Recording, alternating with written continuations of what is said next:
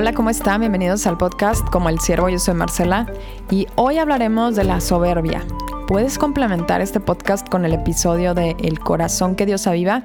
En ese capítulo menciono una lista de características que te ayudarán a examinar profundamente tu corazón. Y hoy les hablaré un personaje que está mencionado en la Biblia, que es Nabucodonosor. Este fue un rey de Babilonia y es Nabucodonosor II. Y los meteré un poquito al contexto histórico de este rey. De hecho, fue el rey más grande del periodo neobabilónico y fue el último gobernante que realmente y verdaderamente fue grande en Babilonia. De hecho, los sucesores de él fueron insignificantes en comparación con él. No solamente se destacó él por sus conquistas militares, sino también por su programa de construcción masiva de Babilonia. Esta ciudad en el mundo antiguo tenía 18 kilómetros de muralla alrededor, contaba con los famosos jardines colgantes de Babilonia, que hoy en día se conocen como una de las maravillas del mundo antiguo, y el historiador Herodoto señaló que Babilonia sobrepasaba el esplendor a cualquier ciudad del mundo conocido. O sea, así de increíble era la ciudad de Babilonia y la grandeza de este rey. Y es muy interesante señalar que dentro de la Biblia se menciona la soberbia de este rey. ¿Por qué a Dios le interesaría mostrar este detalle de él? Definitivamente Dios tiene una lección que darnos a todos sobre este pasaje en el libro de Daniel. Y quiero decirte que si quieres leer la historia completa, empieza leyéndola en el libro de Daniel capítulo 2. Hoy yo me enfocaré en la soberbia de este rey y en los pasajes eh, dedicados a, este, a esta característica.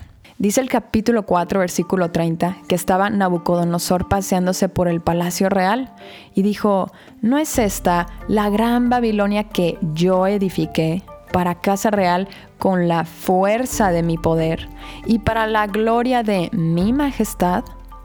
Aún estaba la palabra en la boca del rey cuando vino una voz del cielo. A ti se te dice, rey Nabucodonosor, el reino ha sido quitado de ti y de entre los hombres te arrojarán, y con las bestias del campo será tu habitación, y como a los bueyes te apacentarán. Y siete tiempos pasarán sobre ti, hasta que reconozcas que el Altísimo tiene el dominio en el reino de los hombres y da a quien Él quiere. En la misma hora se cumplió la palabra sobre Nabucodonosor, y fue echado de entre los hombres, y comía hierba como los bueyes, y su cuerpo se mojaba con el rocío del cielo, hasta que su pelo creció como plumas de águila, y sus uñas como la de las aves. Qué fuertes palabras y qué fuerte suceso para este rey. Para que sepan, la soberbia es algo que Dios aborrece y eventualmente va a humillar al soberbio. Dice la escritura, abominación al Señor es todo el que es altivo de corazón, ciertamente no quedará sin castigo. La soberbia es algo que todos tenemos y una característica del corazón con la que todos tenemos que lidiar. No hay nadie en este mundo que no tenga algo de soberbia. El, que diga, yo no tengo soberbia, yo no batallo con esto, desde ahí empezaste. ¿Y cómo podemos identificar la soberbia? La soberbia es tener una opinión excesivamente alta de uno mismo y esto da como resultado que la reputación, las necesidades, los deseos, la dignidad y la imagen pública de esta persona sea su principal interés y preocupación, independientemente del efecto sobre los demás. Es decir, para el soberbio, el más importante es él. Él es el protagonista de la película. ¿Me explico? Y se lleva de encuentro a los demás sin importar que sus actitudes tengan un efecto negativo sobre los demás.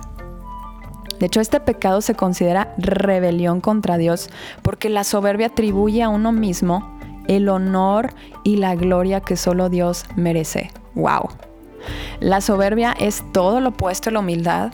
Y la humildad es una cualidad de carácter que agrada mucho a Dios. De hecho, Dios recompensa al humilde podemos aprender de la vida de Nabucodonosor, cómo fue humillado por el rey soberano del universo, es decir, Dios mismo.